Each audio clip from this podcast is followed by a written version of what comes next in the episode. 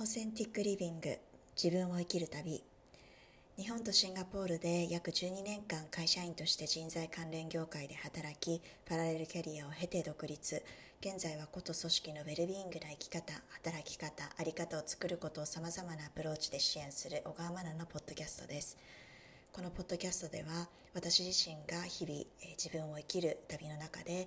気づいたこと、得たインスピレーションなどをお話ししています。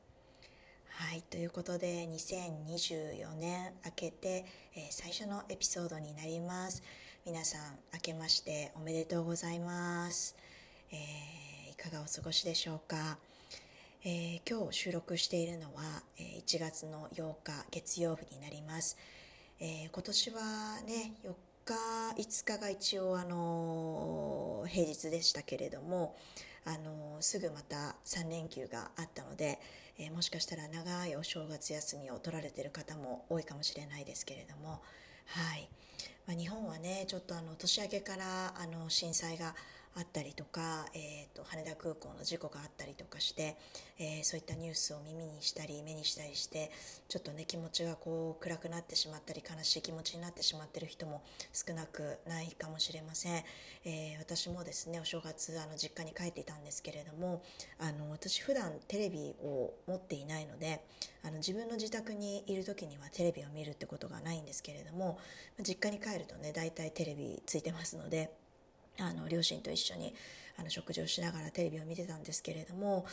ね、なんかやっぱりああいう、まあ、大事な、ね、ニュースなのでもちろんあの情報を得ることは大事だとは思うんですけれどもあんまりこう何回も何回もこう、ね、ショッキングな映像が流れてくるとそれがこう頭の中に焼き付いて、えー、結構こうちょっとトラウマチックなね、あの体験になってしまうこともありますので、はいまあ、もちろんね私たち一人一人がこうそれぞれのことに対して何かできることはしつつ、えー、でも一番大事なのはあのこうした事件だったり事故とかであの被害を受けていない直接的な被害を受けていない人たちっていうのはあのそういった被害を受けた人たちに対してまあできることはしつつもあの自分は自分の人生をあのしっかり大切に生きることが一番大切なことかなというふうに思いますので、はい、私自身もまあそういう気持ちを持って、えー、日々過ごしていきたいなというふうに思っています。はい、またそういう意味では改めてなんかこう家族でね集まったりとか何気なくこう親しいお友達と食事をしたりとかこう当たり前のようにある日常っていうのが本当にこうかけがえのないもの本当にすごく大切な時間貴重な時間なんだなっていうことをこう実感させられる痛感させられる、まあ、そんな出来事だったんじゃないかなというふうにも思っています。はいということでですね今日は早速今日のトピックについてお話をしていきたいんですけれども、えー、今日のトピックは2024年の1月今月ですねの過ごし方と、えー、人生のバイオリズムという話をしていきたいというふうに思います。はい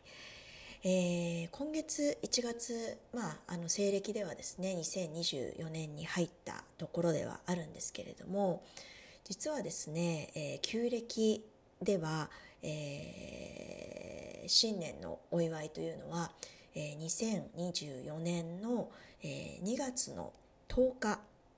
からが、えー、新年ということになります。えー、旧暦というのはですね、まあ、お月様のリズムにあった形の、えー、暦なんですけれども、えー、日本でも昔旧暦をベースに、えー、暮らしていたというところもありますしあの海外だと例えばシンガポールとかベトナムとか、えー、そういった中国もそうですね。そういった国々ではこの西暦よりもですね実は結構この旧暦のお祝いの方をしっかりこうあの盛大にお祝いするっていう国も非常に多いんですよね。はい、で私自身もなんとなくこう自分の体のこう感覚的にこの西暦の、あのー、新年のこう幕開けよりもいつも旧暦の新年の方がなんかこう年が明けたなっていう感覚を感じるんですよね。なので私自身はそのリズムを大切にあの生きています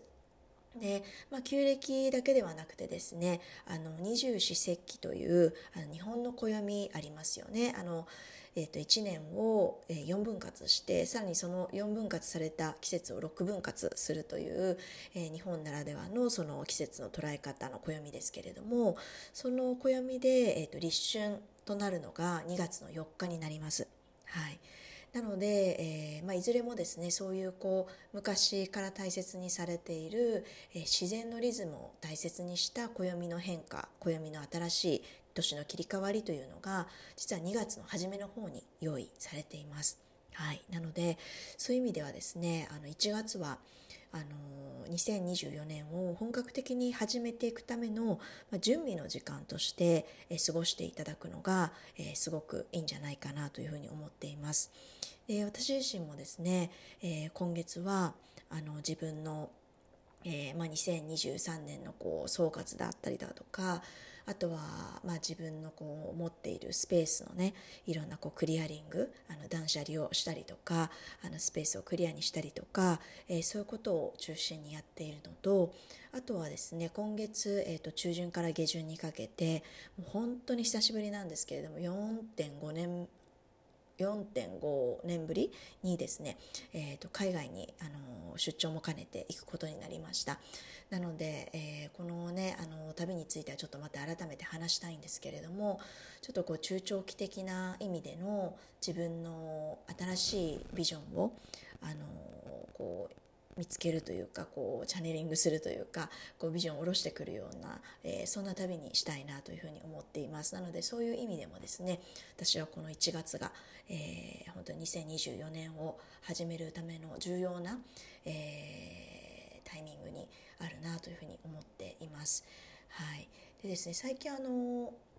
YouTube でフォローをしているあの数秘術を使った、えーこう発信をいろいろされてる方のですねお話を聞いてたんですけれどもあのその方によるとですね、えー、数比でもこの2024年の1月というのは9の数字にあたるので、えー、数比術ってあの1から始まって9で終わるっていうサイクルを繰り返していくんですね。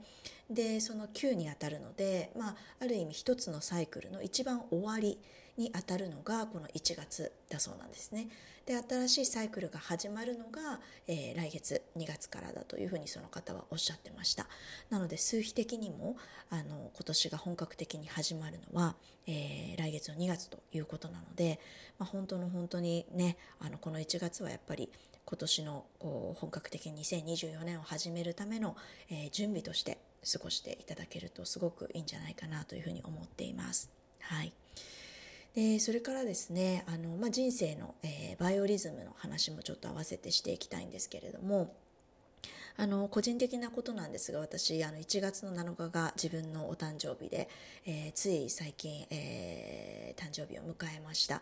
であのー、ねそういう意味でもまあなんか新しいサイクルが始まったタイミングでいるんですけれども改めてまあ今回私誕生日が39歳になったので30代最後の1年が始まったというタイミングになっています。で、まあ、30代もね後半になってくるとなんかこう自分のパターンというか自分のこうある意味サイクルみたいなのをこう何回かこう繰り返してきて自分のこうリズムがやっぱり見えてくる感覚があるんですよね。そうこれで多分20代の前半とか中盤ぐらいの方とかだとまだこうねあの自分の人生こう一生懸命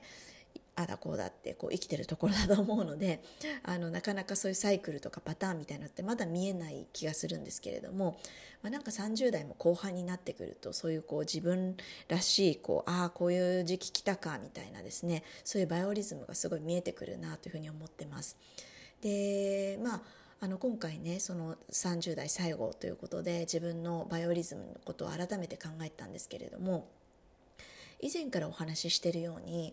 あの私のそのバイオリズムってこう34年周期であの結構大きく変わるっていうのがすごくあるんですね。で、まあ、今回それに加えて新しくこう発見したというかなんとなく感じていることっていうのがその34年サイクルで、えー、自分のこう陰と陽っていうのをこう順番に繰り返してるなっていうのを今回改めて感じました。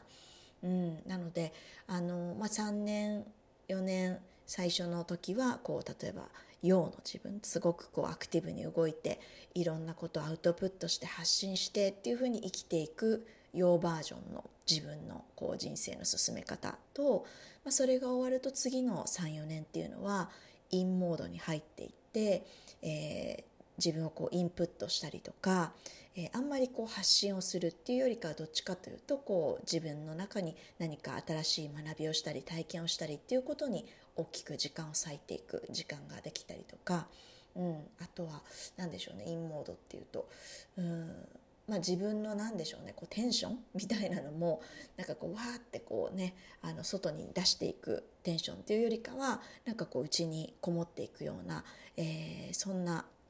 時間を過ごしていくというのがなんかこうパターンとしてあるなっていうのが今回見えてきました。はい、なのでそれで言うとですね、まあ、ちょうど多分私は今、まあ、次のこうあの2019年ぐらいにあの19年ぐらいというか19年の初めに今日本に帰ってきて今のこの学んどこうという会社を始めたんですけれども、まあ、そこからちょうど今丸5年が経とうとしてるんですよねなので去年あたりぐらいからまあちょっとお話ししてますけれども自分のモードのこう切り替わりみたいなのは感じていて。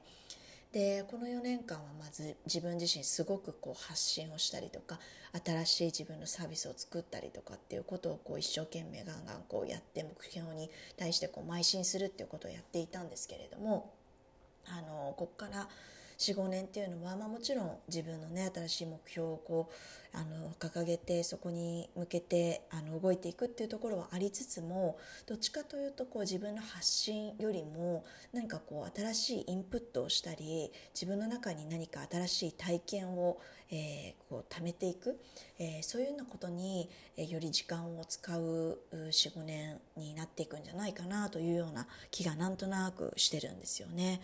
そうまあその辺りも含めてね今回あの久しぶりに行く海外で、えー、いろんな新しいインスピレーションとか、えー、出会いとかの中からヒントを得ながらですね、えー、この貴重なまた1年をあのどう過ごしていくか。で私にとってはもう本当30代最後の1年になるので、えー、本当に40代どんな風にねあの生きていくか。っていうことをちょっとこう準備するような1年にもなるかなというふうに思っているのでそのための、えー、時間を大切に今月は過ごしたいなというふうに思っています。はい、皆さんご自身は今人生のタイミングとして、えー、どんなところにいらっしゃるでしょうか？えー、ご自身のそのバイオリズムだったりとか、えー、ご自身の中でのこうサイクルみたいなのをねもしよろしければ振り返ってみていただいて、えー、今自分がどういうバイオリズムの中のどういうポジションにいるのかでそれをこう、ね、意識していただくとより、えー、2024年を、えー、有意義に過ごしていくにあたって、えー、その準備としてのこの1月の過ごし方がよりいい過ごし方になるのではないかなというふうに思います。はいということで、えー、今2024年の1月の過ごし方と、え、人生のバイオリズムというお話をさせていただきました。はい、えー、いつもこのポッドキャストを聞いてくださってまた初めて聞いてくださった方もありがとうございます。えー、いろんな形でシェアしていただいたりとか、えー、コメントをいただいたりとかして、え、そういった声が大変励みになっております、えもしこのポッドキャストを聞いて何か、え感じたご意見、えコメントとございましたら、あの Spotify で聞いてらっしゃる方そのままコメントができるようになっていますし、えフォームもあの概要欄にご用意をしておりますので、えもしよろしければそちらの方からコメントとお聞かせいただけると、えとても励みになります。はい、ということで、えー、今日も最後まで聞いてくださってありがとうございました。まなでした。